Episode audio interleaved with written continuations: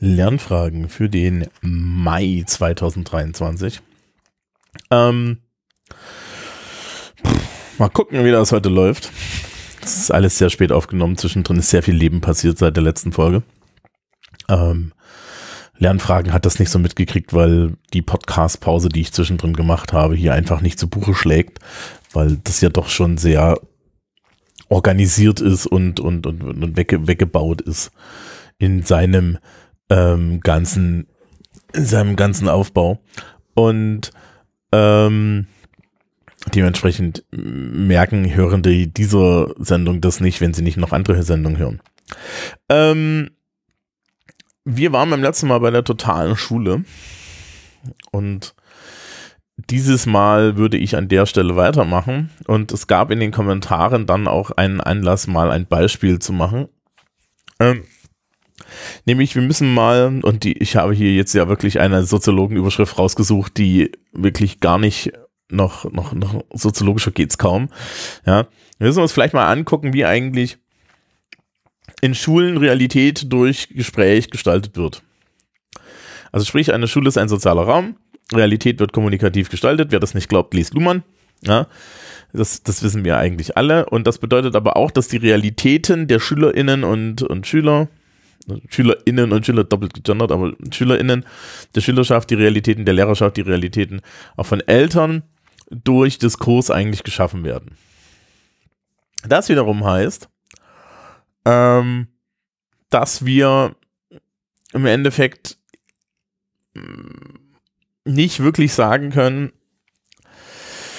dass Schule so ist, wie sie ist, sondern Schule wird sich so erzählt und es gibt vor allen Dingen verschiedene ähm, Interaktionsdynamiken zwischen verschiedenen Teilen der Schulgemeinschaft oder dieser generell dieser ähm, dieser Gruppen.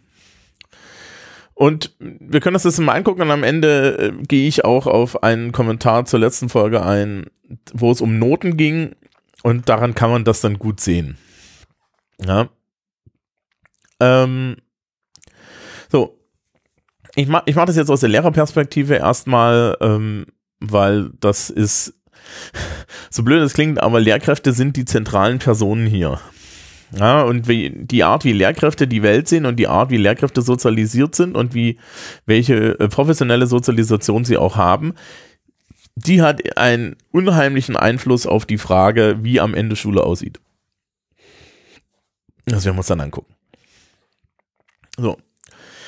Ich als Lehrkraft habe im Endeffekt hm, mittelbar drei Gruppen, mit denen ich zu tun habe. Das eine sind andere Lehrkräfte und meine Vorgesetzten, das andere sind die SchülerInnen und das dritte sind Eltern.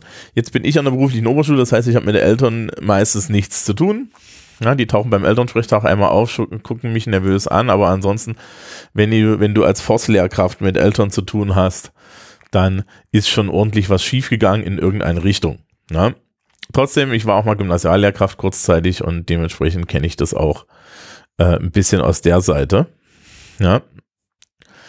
Ähm, das heißt, wir können jetzt erstmal irgendwie gucken, wie geht denn jetzt eigentlich so, so, so, wie wird denn kommunikativ mit so einer Lehrkraft geredet? So. Äh, erste Beziehung. Kolleginnen und Kollegen, Vorgesetzte. Fangen wir mit, fangen wir mit Vorgesetzten an. Äh, es gibt eine Schulordnung, es gibt Gesetze und so weiter und so fort. Die Vorgesetzten setzen die dann gegen mich durch, respektive, also gegen mich ist vielleicht falsch gesagt, aber die haben natürlich die Aufgabe, die durchzusetzen.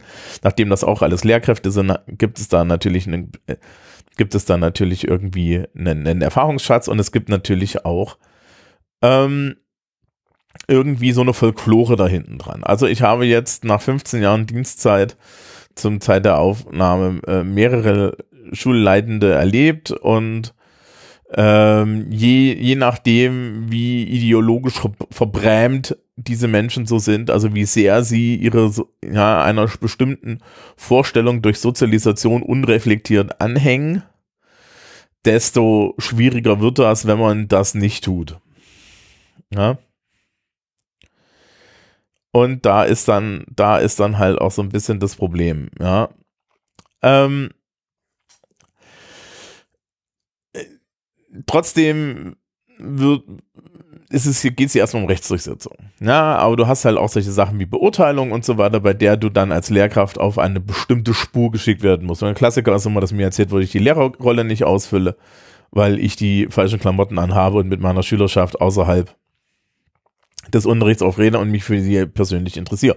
Mittlerweile sind wir da, sind wir da komplett umgeschwenkt und alle interessieren sich irgendwie immer persönlich für ihre SchülerInnen, weil wir festgestellt haben, es hat ein ähm, Erfolgs, es erhöht die Erfolgswahrscheinlichkeit, wenn wir früh soziale Probleme interaktiv lösen können und früh von denen Bescheid wissen. Ähm, vielleicht an der Stelle kurz meine persönliche Meinung. Dieses sinnlose, weltfremde Gequatsche von Lehrer-Schüler-Distanz ist eine der größten Pockennarben am Gesicht des deutschen Bildungssystems. Sie erlaubt es nämlich Menschen ohne soziale Zurechnungsfähigkeit, einen, einen Beruf auszuüben, der hochsozial ist.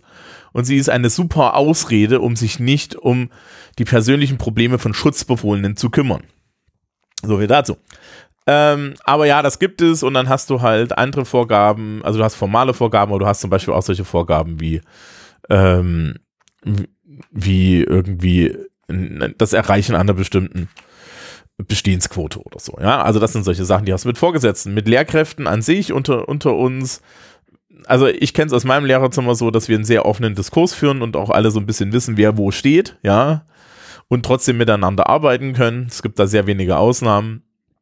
Ja, und tatsächlich, wenn es, wenn es konkret wird bei der Erstellung von Leistungsnachweisen und so weiter, dieses Miteinander arbeiten können ähm, und unterschiedliche Ansätze haben, von vielen Menschen als sehr fruchtbar empfunden wird, auch wenn es manchmal anstrengend ist. Aber das haben wir auch. Okay. Ja, da ist übrigens in Diversität im Lehrerkollegium sehr viel Möglichkeit zu finden. Da, ja, also diverse Gruppen helfen uns. Je je monolithischer so ein Lehrerkollegium ist, je mehr da im Endeffekt einfach so, so, so, so ein Standardlehrer, so ein vielleicht auch vom Referendariat erzeugter Standardlehrer Lehrer rumsitzt, desto schlechter funktioniert das eigentlich. Diese, bleiben wir ruhig bei dieser Standardlehrkraft, interagiert jetzt mit einer Person, die irgendwie Schul Schülerin, Schüler ist. Ja? Ähm, hier gibt es dann auch solche Sachen in den Köpfen der Lehrkräfte, insbesondere gibt es Bilder über SchülerInnen. Das hat mich immer gewundert. Das hat mich schon gewundert im Studium, wo Leute schon so Bilder über die Klientel, über die Menschen, mit denen man dann zu tun hat, hat. Und ich mich mal gefragt, wie kommen die darauf? Also vielleicht ist es mein Soziologiestudium gewesen, aber grundsätzlich war meine Frage so, woher wissen die, wie die Leute sind? Also ich meine, ja, äh, es gibt so Hypothesenbildung unter Lehrkräften, die finde ich echt krass. So, irgendwelche Sachen wie, irgendwelche Sachen wie, ja, die sind alle faul. Ja, das kann man, das kann man tatsächlich sehen, wenn jemand faul ist, ja, weil, weil meistens kann man dann die Brillanz sehen und man kann auch sehen, weil sich kein Aufwand gemacht wird. Aber faul ist auch nicht zu unterscheiden von äh, depressiven Verstimmungen oder aber ähm, zum Beispiel Prüfungsangst. Es gibt auch Leute, die haben eine unheimlich hohe Leistungsfähigkeit und kriegen es nicht aufs Papier und leiden darunter. Denen zu unterstellen, dass sie faul sind, ist eine Frechheit. Ja, aber ist halt super.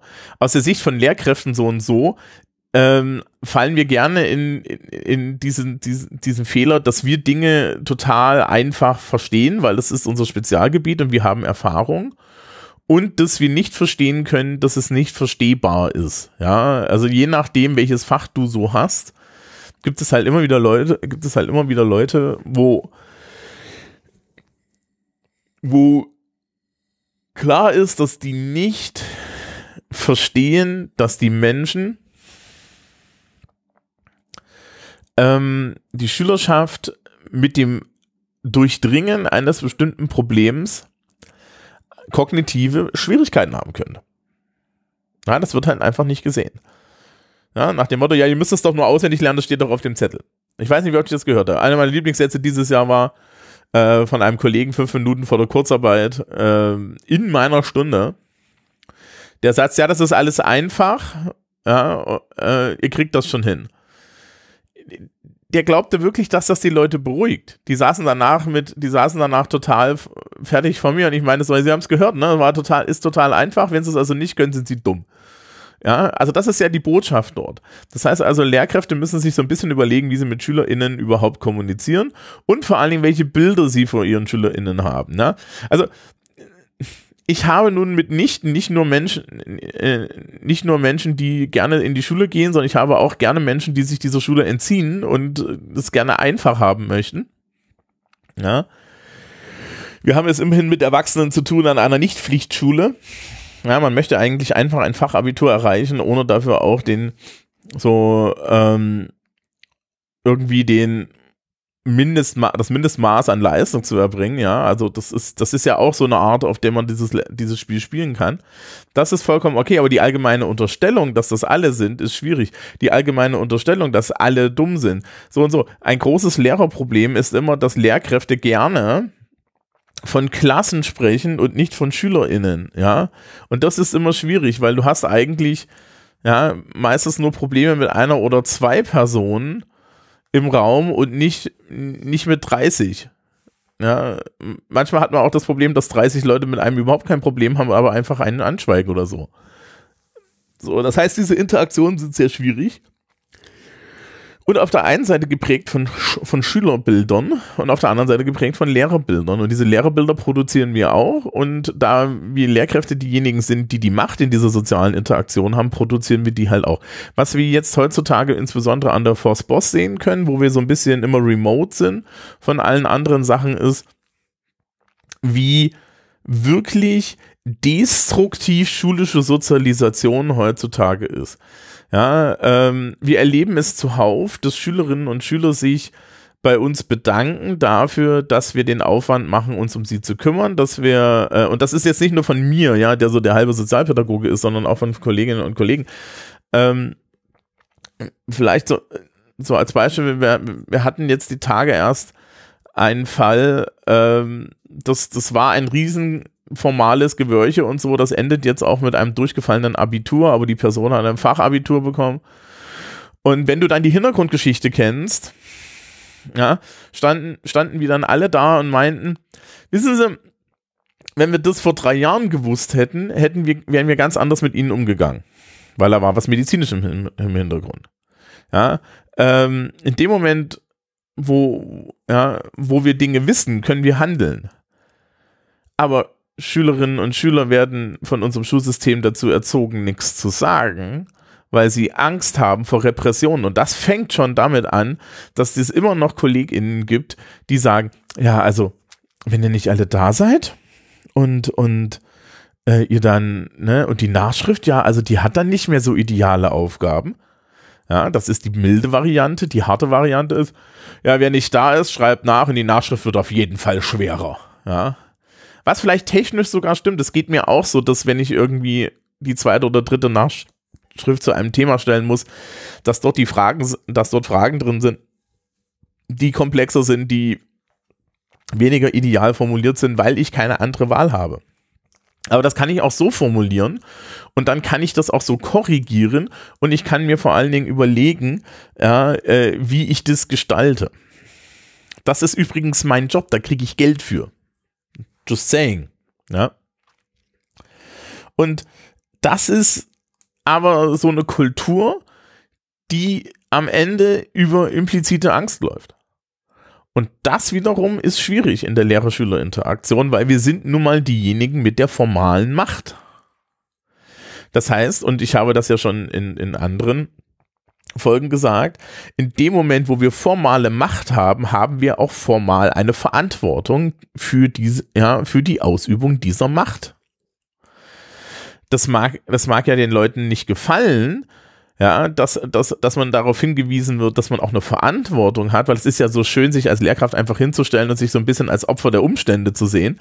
Ja, äh, die, die dummen Schüler, die schlimme Verwaltung und so weiter. Aber erstens, du kriegst jede Menge Cola dafür. Zweitens, du hast dir das ausgesucht und drittens, du hast immer noch die Verantwortung. Und zwar für die Zukunft von Schülerinnen und Schülern. Wie sehr das nicht läuft, kann man dann auch irgendwie jetzt hier so im April 2023, als ich das aufnehme, sehen, äh, äh, dass anscheinend nicht mal das Kultusministerium in NRW irgendwie ein Verantwortungsbewusstsein hat, Prozesse so zu gestalten, dass sie nicht schief gehen. Aber das ist okay. Ja. Das pflanzt sich halt das, durch das komplette System durch. Es wird immer nur die Frage gestellt, wer muss was tun? Es wird selten die Frage gestellt, was bedeutet das? Und gibt es da eine Zumutung? Ja, und solche Ideen wie die Schülerschaft sind immer nur faul, das kann man doch machen. Ja, ähm, oder aber auch so, so semi, äh, so, so semi-neoliberale Ideen wie, ja, aber da, das ist doch nur eine Frage der Leistungsfähigkeit.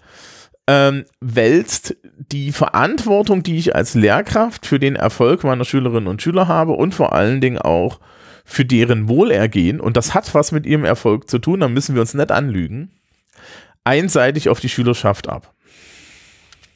Die wiederum interagiert auch untereinander. Und zwar entweder in Konkurrenzmodi oder aber in ähm, Konkurrenzmodi. So. Meine Schule ist jetzt so eine Schule, wo Menschen für anderthalb Jahre zusammengewürfelt werden, um ein Fachabitur zu machen und fertig. Ja, wir haben schon Probleme damit, dass äh, jemand in der Schulleitung sitzt, der irgendwie der Meinung ist, grundsätzlich äh, Klassen nach reinen Religionen zusammenzuwürfeln. Das heißt, du hast dann eine, eine, eine fränkisch-weiße Klasse voller katholischer Kinder und äh, die, die bunte Resterampe, ja.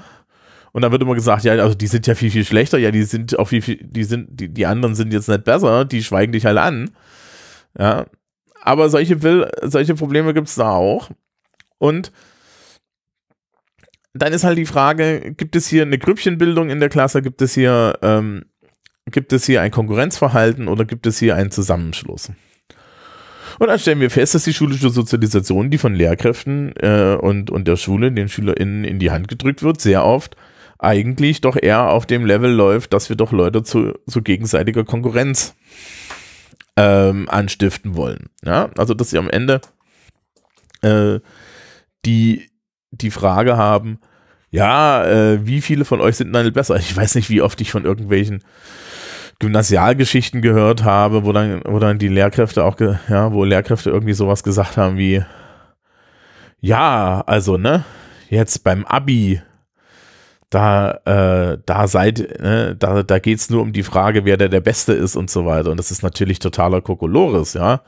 Weil deine, die Gruppe, mit der du dich vergleichst, sind sämtliche 18-Jährige in ganz Deutschland.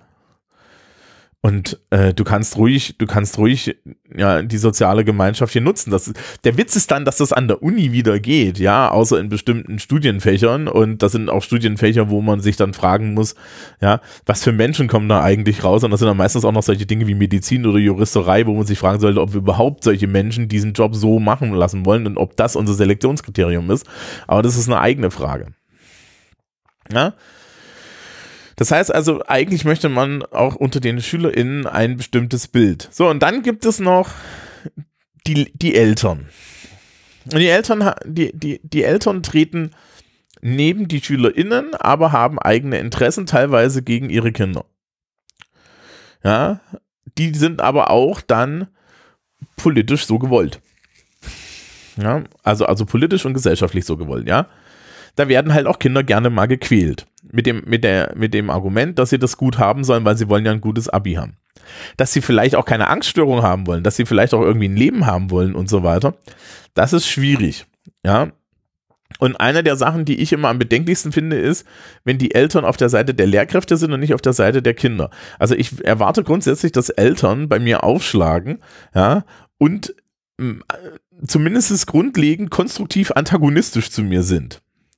Weil ähm, ich hatte auch schon solche Fälle, wo Elternteile vor mir saßen und meinten, ja, und wenn, wenn er sich nicht richtig ja, verhält, ja, wenn er das nicht anständig macht, dann sagen sie mir sofort Bescheid, da raucht sofort. Weil ich mir sagte, ich werde dir nie etwas erzählen. ja, also ich werde doch das arme Kind nicht ans Messer liefern. Da muss ich als Lehrkraft meiner pädagogischen Pflicht nachkommen und dich beschützen. Und das ist vielleicht auch so ein Problem, ähm, dass in dieser Interaktion es immer mal wieder gerne einen Schulterschluss zwischen Lehrkräften und Eltern gibt, die dann ähm, einen Menschen, nämlich den Schüler, die Schülerin, so, so richtig ähm, objektivieren.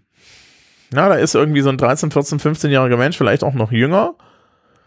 Und des, der spielt keine Rolle, sondern nur seine Funktion in der Gesellschaft spielt eine Rolle. Und wenn das irgendwie dann die Logik im Bildungssystem ist, dann haben wir auch ein echtes Problem.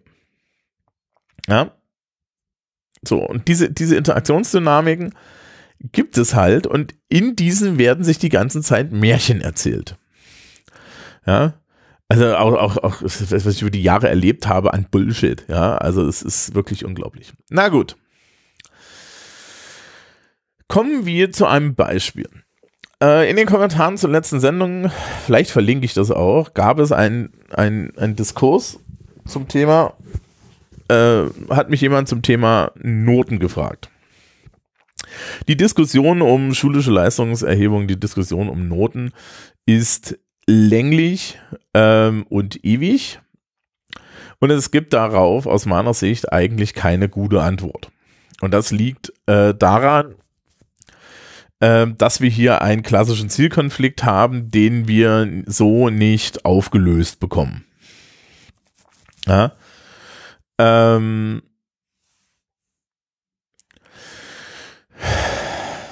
also, wir machen schulische Bewertung, wir machen schulische Bewertung mit Zahlen. Es gibt hierzu einen Schulsprecher-Podcast, wo wir uns darüber auch unterhalten haben und Christoph macht einen guten Punkt solange wir eine Selektions- und Bewertungsaufgabe haben, brauchen wir ein, äh, brauchen wir am Ende irgendwie eine Nomenklatur.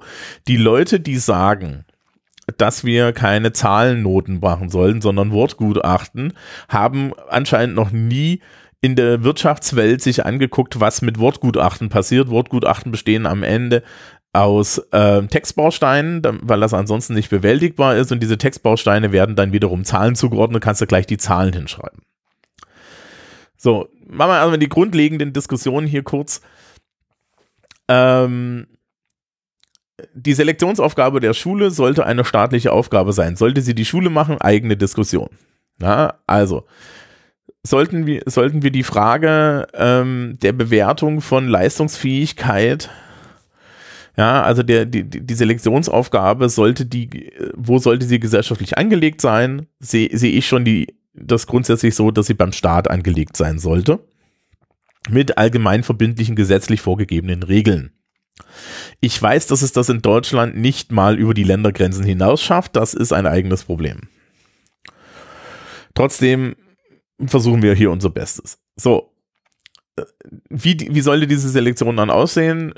Ich bin mittlerweile schon sehr stark und, und da bin ich mir mit KollegInnen auch einig also es wäre jetzt nicht schlimm, wenn wir die Selektionsaufgabe externalisieren. Also wenn wir im Endeffekt ein Bildungssystem haben und dann haben wir ein Prüfungssystem.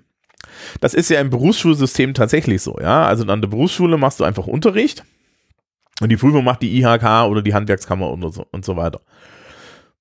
Und das finde ich an sich gar nicht dumm. Ja, also das funktional zu trennen, finde ich nicht dumm, weil dann können wir immer noch Teaching for Test machen und so weiter, aber wir können vor allen Dingen Bildung machen.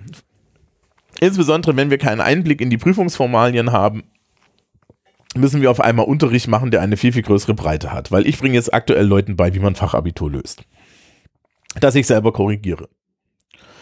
Also sprich, es ist, es ist eine einjährige Behandlung von, mach das mal so, dann gebe ich dir gute Punkte. Ja? Respektive, mach das mal so, dann ziehe ich dir keine Punkte ab. Ähm, wenn wir das funktional trennen, ist es besser kann man das jetzt, ja, ob man das jetzt mit Zahlen oder ohne Zahlen macht, ist vollkommen egal. So. Äh, wie gesagt, es gab diesen, diesen, diesen Diskurs, ja, diesen Diskurs ähm, beim SWR. Der, der Text heißt auch Verstehen statt sturem Pauken. Und das ist schon mal, das ist schon mal ähm, aus meiner Sicht ein absoluter Fehler. Die Struktur von Unterricht und Bildung hat überhaupt nichts mit der Frage der Leistungsbewertung zu tun. Am Ende werden sich Leute immer an der Leistungsbewertung ausrichten. Insbesondere wenn es lebensentscheidend ist. Und es ist lebensentscheidend. Und dadurch, dass es lebensentscheidend ist, sollte es staatlich sein. Weil du möchtest nicht die Entscheidung, wer wo, wer wo aufgenommen wird, privatwirtschaftlich regeln. Man schaue in die USA zu den Zugängen zu Universitäten. Da liegt auch sehr viel Unheil. Ja. So, also die staatliche Selektionsaufgabe muss also irgendwo da sein, weil wir wollen im Endeffekt irgendwie eine gesicherte soziale Selektion haben. Wir wollen wissen, diese Person ist für was geeignet und das möchten wir auch halbwegs gesichert haben. Das ist übrigens, steht übrigens auch in der Debatte heutzutage. Das ist die Gegenseite.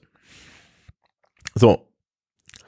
In diesem Text kommen dann, kommen dann zwei Seiten zur, äh, äh, zur Sprache. Das eine, das, zum einen haben wir da den Chef des Philologenverbands, der im Endeffekt sagt, naja, Moment mal, aber, aber Selektion ist eine wichtige, ja, Selektion ist hier die wichtige Aufgabe und das muss fair sein. Ja, und äh, es gibt einen intrinsischen Wert für viele Menschen, eine gute Zahl auf einem Zettel stehen zu haben. Und das darf man ja nicht gering schätzen. Ja. Ähm, das heißt, das heißt, dem, dem, da ist dann ein Vertreter des, des Philologenverbands. Der Philologenverband ist die Ständevereinigung der Gymnasiallehrer. Ja, das klingt immer nicht so, aber das ist die Ständevereinigung der Gymnasiallehrer. So und so, das war wieder ein toller Text, ja. Ähm, hier treten im Endeffekt zwei, zwei, zwei, zwei Gruppen auf, nämlich ein Vertreter des Philologenverbands und Bob Blume. Bob Blume ist Gymnasiallehrer. Mit wem wird nicht geredet? Mit dem Rest, weil warum gibt's ja nicht. Ne? Also haben wir uns schon länglich drüber lustig gemacht, machen wir uns weiter drüber lustig. Ähm, der, der Chef des Philologenverbands sagt ja, Moment mal, hier gibt es eine Leistungsebene und die Menschen möchten ihre Leistungen schon anständig reflektiert sehen und das geht mit Zahlen am, am, am besten. Damit hat er nicht Unrecht. Und ich, ja, und ich kann sagen, ich bin ja am Ende von einer schulischen Sozialisation in meinem, in meinem schulischen äh, Arbeitsleben aufgestellt. Es geht vielen Menschen um irgendwelche Zahlen, manchmal auch aus Sachzwängen, weil es gibt Numerus Clausus, es gibt so verschiedene Dinge. Ja? Es gibt aber auch tatsächlich einen Selbstwert, der daran hängt. Ja, warum denn nicht? Du möchtest doch auch irgendwie ein, ein Feedback, dass du gut bist. Ja, und dabei kann es dir ja scheißegal sein, ob du einen langen Zettel trägst, wo drin steht, ja, war besonders gut oder ob ich dir einfach eine Eins draufschreibe. Das ist nämlich den Menschen tatsächlich egal. Die sind ja nicht bescheuert. Ja, die können auch einschätzen, was diese Note bedeutet. Die schätzen auch zum Beispiel ein, was eine, äh, was eine Eins beim, bei mir bedeutet, versus zum Beispiel einem Kollegen oder einer Kollegin. Und die Schülerschaft findet es zum Beispiel äh, immanent unfair, ja, wenn bei bestimmten Menschen bestimmte Notenskalen gar nicht erreichbar sind. Das ist nämlich das nächste. Aber auch ein typisches Lehrerproblem. So, also, also man kann natürlich auf die Leistungsebene gucken und kann sagen, ja, also wir müssen Leistung irgendwie abbilden und das tun wir am besten mit Noten. Das ist die Idee vom Philologenverband. Herzlichen Glückwunsch. So denken klassisch Lehrer. Bob Blume muss man übrigens mal hier kurz eine kleine Kritik anfügen. Bob Blume, ähm, ich habe damals sein Buch nicht kritisiert, weil hätte ich mich irgendwie zweieinhalb Stunden darüber aufgeregt, was das eigentlich ähm, für, für eine Welt vergessener Quatsch ist.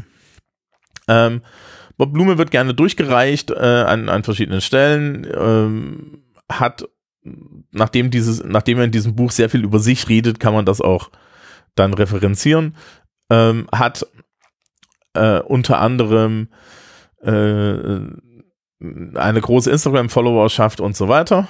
Er ist also nicht ich. Äh, bringt unheimlich viele Materialien raus und so und ähm, man fragt sich immer so ein bisschen, wie er dafür die ganze Zeit hat, weil ich habe die, ich hätte die nicht, ne? Also man, es ist heute, äh, der Tag der Aufnahme ist einen Tag, bevor ich das hier veröffentlichen möchte, eigentlich eine Woche, weil ich werde das erste Mai-Wochenende nehmen, also es war letzte Woche. Und ich, mir ist gerade sieben, siebenteils eingefallen, dass ich das noch machen muss. Ja, und ich habe zwei Wochen, zwei Monatsrhythmen, um das hier zu tun weil mein Leben so unstressig ist, dass das geht, aber anscheinend kann man das alles nebenbei machen.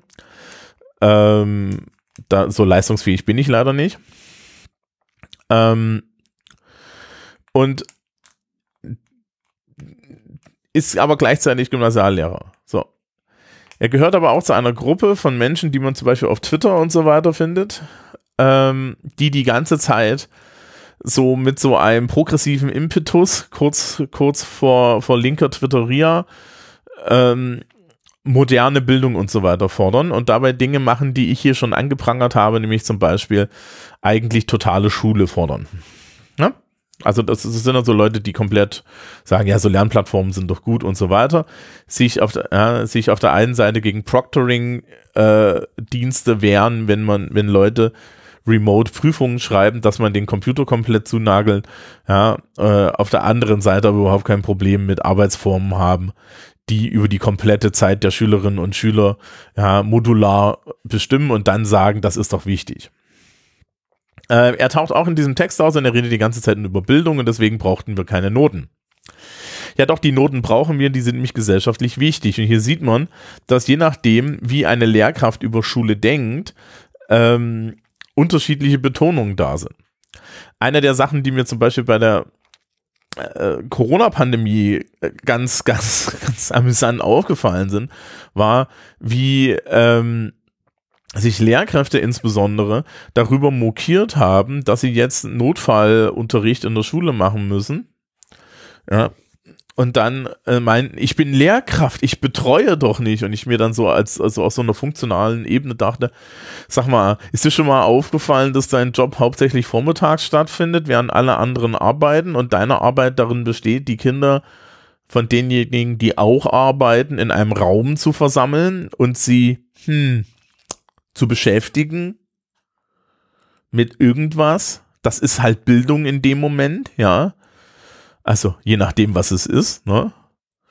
Aber technisch gesehen machst du nichts anderes als Betreuung, nur hast du halt kein Betreuungsangebot im Sinne von Kindergarten, Erziehenden und so weiter, wo man dann halt sagt, wir erreichen erzieherische oder Bildungsaufgaben äh, über das Spiel, sondern wir machen es halt auch noch in menschenverachtend mit unheimlich vielen Aufgaben unter dem Prätenz, dass man hier Bildung schafft. Ja? Und diese Idee, dass, dass Schulen reine Bildungseinrichtungen sind, dass wir deswegen keine Selektion brauchen, ist wohlfeil, weil diese Selektion brauchen wir und es ist wichtig, dass sie in staatlichen Händen ist. Das heißt also, diese Bildungsseite hat, liegt halt auch falsch. Ja, wir können nicht einfach sagen, wir machen keine Noten. Hier geht es nur um Bildung, Bildung, Bildung. Nee, liebe Leute, es geht eben nicht nur um Bildung. Es geht am Ende auch um die Frage, wie intelligent bin ich, wie fähig bin ich, wo ist mein Platz in dieser Gesellschaft und in einer modernen, arbeitsteiligen Gesellschaft ist das die zentrale Frage. Ja. Jetzt klingt das so, als wäre ich auf der Seite des Philologenverbands. Nein, die Leistungsebene ist nicht das einzige. Denn Leistung ist nicht das einzige. Die wichtigsten Fächer, die wir in der Schule haben, sind Fächer wie Politik, Ethik, Kunst und Musik. Das sind alles Sachen, die haben wenig mit Leistung zu tun. Ja, und es, gerade gerade Kunst Musik sind ja immer so Fächer, wo man schon länglich sagt, warum zum Teufel gibt's da Noten? Ja. Äh, warum ist das vorrückungsrelevant? Lasst die Leute das doch einfach machen. Ja, lasst sie irgendwie frei. Aber da werden dann die Kollegen vom Philologenverband sagen, sagen, warum machen wir das, wenn es da keine Noten gibt? Richtig. Auf der anderen Seite hättest du dann die Bob-Blume-Fraktion, die sagen würde, ja, wir machen das wegen der Bildung. Genau. Und dann ist die Frage, warum die Leute das, ja, äh, warum Menschen, die in einer Leistungslogik aufwachsen, dann diesem Unterricht fernbleiben, weil die sagen, das bringt mir ja nichts, ich kriege ja keine Noten dafür. Wir sehen, hier, hier, hier sind so Konstruktionen drin, das wirst du nicht los. Am Ende ähm, muss man, glaube ich, Bildung mit Zweck verbinden und das bedeutet aber auch, sich erstmal von so Lehrerbildern zu trennen. Also von diesem Lehrerbild mit, ha, ich bilde Menschen. Nein, du bildest Menschen nicht wirklich. Bildung ist ein Nebeneffekt. Ja, so wie Schule heutzutage strukturiert ist, können wir eigentlich nicht, können wir Bildung nicht garantieren. Dann kommen wieder alle anderen an und sagen, wir machen das digital und das heißt im Endeffekt, dass alle gleichzeitig die, die Jugend äh, überladen mit Informationen. Ja? Dann macht halt, dann macht halt jede Lehrkraft ihre, gleichzeitig ihre Portfolio-Gruppenarbeit und wir haben vollen Unterricht am Morgen. Weil den vollen Unterricht am Morgen brauchen wir ja, damit wir die Kinder für die Eltern betreuen, was der Kollege nicht wahrhaben wollte. Der meinte, er hat doch keine Betreuungsfunktion. Nee, nee, nee, der durchschnittliche 10- bis 15-Jährige sollte schon irgendwie in so einem Gebäude mit, mit einer pädagogisch geschulten Person aufgestellt werden. Hm, hm. Aber gut. Ja, weil kannst du ja auch nicht daheim lassen. Wobei die 15-Jährigen schon. Ähm, so. Ist also ein Problem. Ja. Hast einen Zielkonflikt, musst du irgendwie lösen. Wird aber hauptsächlich darüber gelöst, dass wir Bilder von Schülerinnen und Schülern in die Welt setzen. Dass wir, dass wir einen Kulturkampf haben. Der eigentlich nur lösbar ist, wenn wir funktionale Trennungen durchführen, die keiner möchte weil da verlieren wir ja auch als Lehrkräfte Macht. Also ich habe übrigens kein Problem, wenn ich sämtliche Bewertungen einfach nicht mehr machen muss, ne? Sondern nur noch Tests stelle, die irgendwie ein Prozentwerk zurückgeben, die als, die als Diagnose respektive äh, respektive Reflexion dienen, wäre ich sofort mit dabei. Ich muss nicht unbedingt mit Hilfe einer englischen Note über das, über die Zukunft von meinen Schülerinnen und Schülern und, und entscheiden. Aber das ist halt Teil meines Jobs. So, und dann müssen wir das wieder fair machen, wir müssen das anständig machen und wir müssen vor allen Dingen eine anständige Vorbereitung machen, weil wir müssen es ehrlich machen, die Leute wollen von uns ein Zeugnis, weil dieses Zeugnis ist Sozialstatus und Sozialstatus ist die echte Währung dieser Gesellschaft. Bildung bringt dir gar nichts. Unheimlich viele Menschen beweisen jeden Tag, dass Bildung kein Kriterium für den Erwerb von viel Geld ist. Auch im Schulsystem. Ja? So, gleichzeitig ja, äh, ist, ein, ist eine reine Reduktion von, des, des, von Schule auf, auf Leistung. Ja, also eine Objektivierung von Schülerinnen und Schülern und eine Geringschätzung der Lehrkräfte selber. Es ist nicht meine Aufgabe, die ganze Zeit Leistungstests äh, einfach nur Leuten zu administrieren, sondern meine Aufgabe ist unter anderem, ihnen ein Verständnis für Politik zu geben oder ein Verständnis für die englische Sprache. Ja, und das steht sich halt so ein bisschen gegenseitig im Weg. Man kann da Synergien finden, aber das ist ein Problem.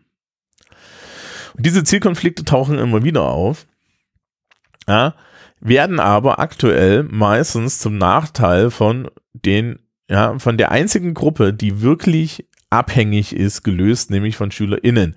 Denn, wenn wir uns jetzt das hier am Ende nochmal kurz angucken, diese Notendiskussion beim SWR, hm, wen haben sie gefragt? Den Philologenverband.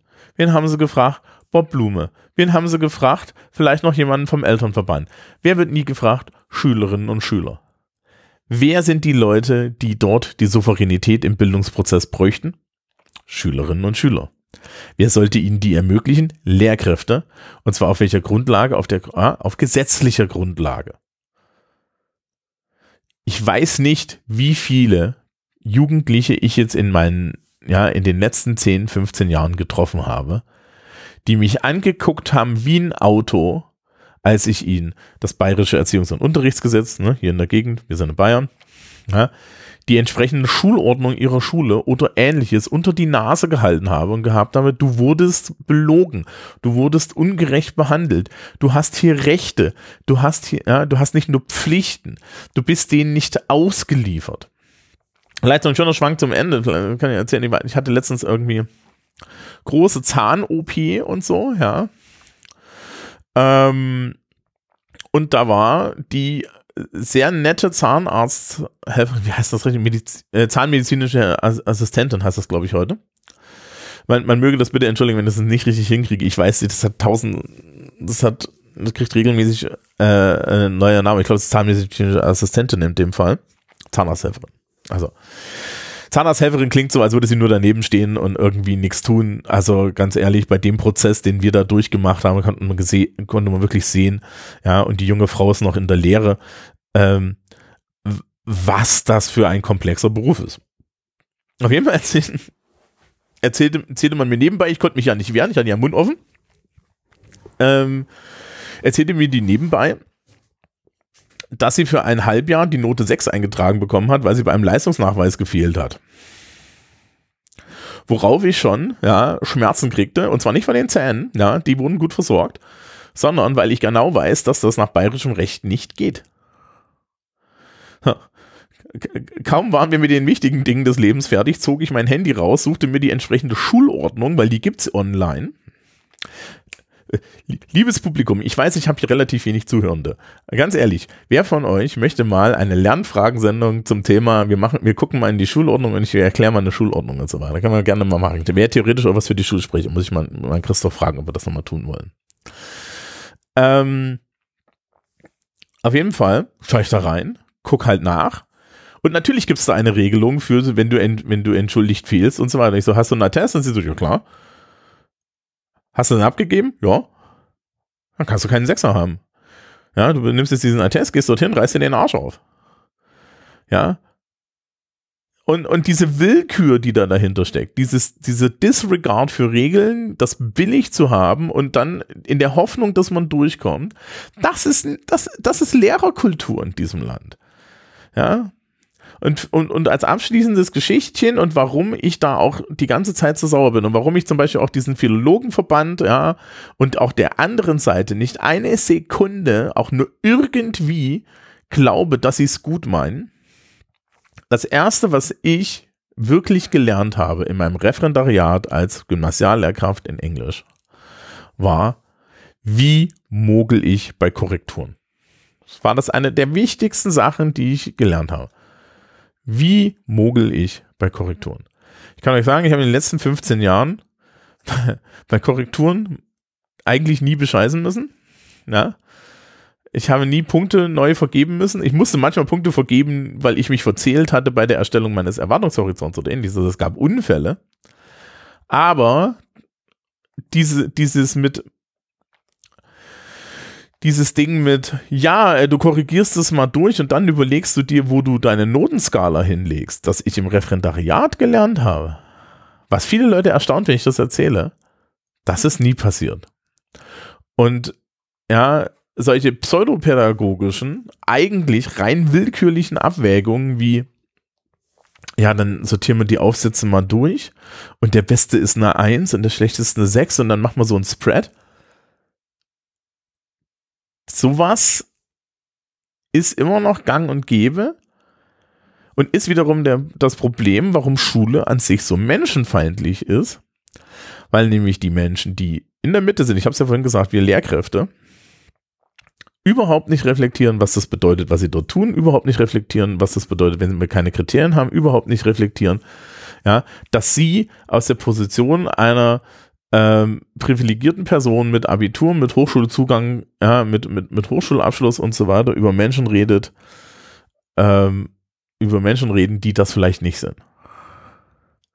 Ja, und da hilft es ein wenig, wenn, die, wenn, wenn dann hochgeschwungen die ganze Zeit von Bildung geregelt, geredet wurde und das hauptsächlich bedeutet, dass ich ja der Einzige bin, der die vermitteln kann, was gelogen ist. Ja, oder von der anderen Seite die ganze Zeit so getan wird, als sei das hier einfach nur ein Wettrennen.